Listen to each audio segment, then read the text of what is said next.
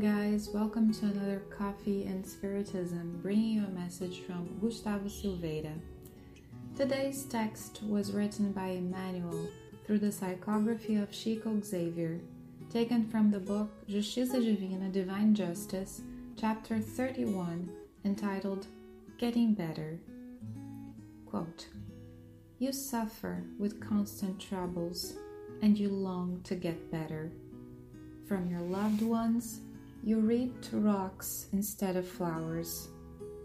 Friends you used to embrace confidently turn their faces to you, doing you harm.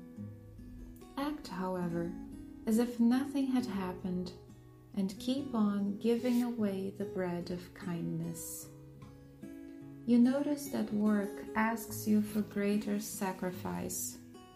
Tasks which notably pertain to others end up falling on your hands. Proceed, however, as if the enhanced duties were yours, honoring the house of responsibility and sweat, the house that values your existence. Incomplete appreciation which escaped from your mouth are reason for comments that bring you down. You notice, sadly, that people hang the sign of irony to your back.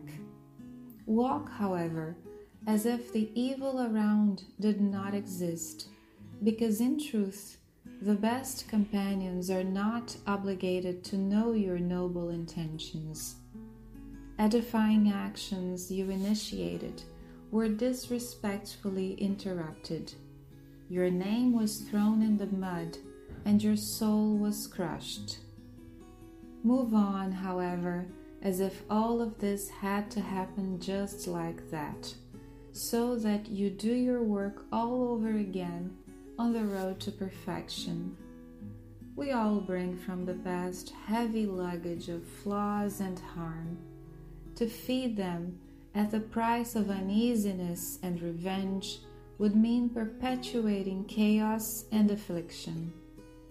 If you aspire to solve the problems of life, serve and forgive without conditions. In the moral world, there is no opposition that resists indefinitely the force of example.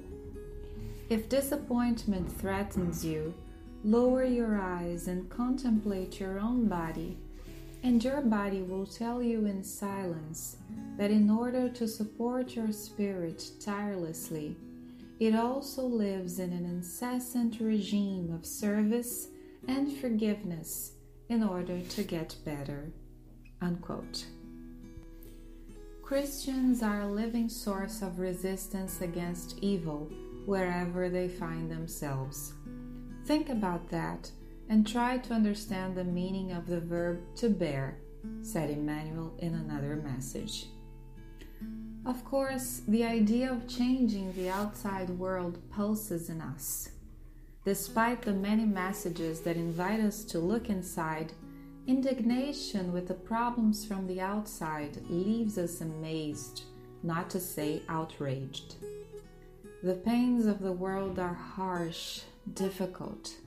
We see hunger, corruption, terrible inequality, and prejudice on a daily basis.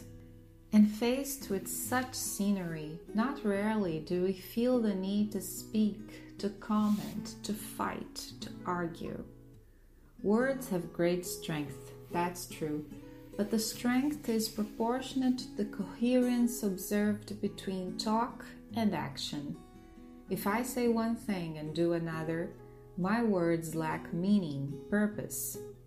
However, if I do what I stand for, if I exemplify the truth I defend, no one will be able to measure the depth of the mark I will be able to leave on others in time. The longer I am coherent with what I say, the stronger my actions are. Let us think of our dear Chico, our professor Eurípedes Barsanulfo, our brother Jerônimo Mendonça, our Dr. Bezerra de Menezes.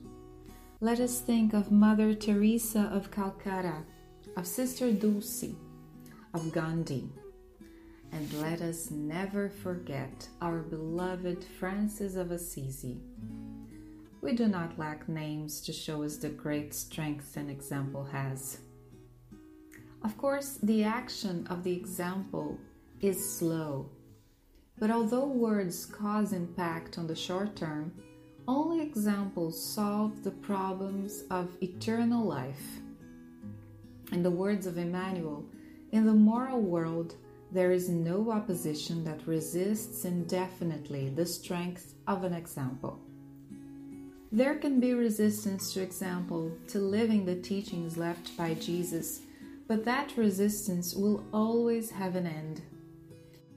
And giving in, those who resisted began to feel inspired by what was taught to them. It competes us then to keep faithful to Christ, to his example, and to the gospel he lived.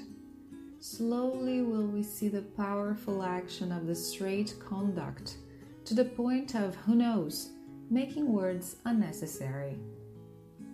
Lots of peace to you all, dear friends, and until the next episode of Coffee and Spiritism.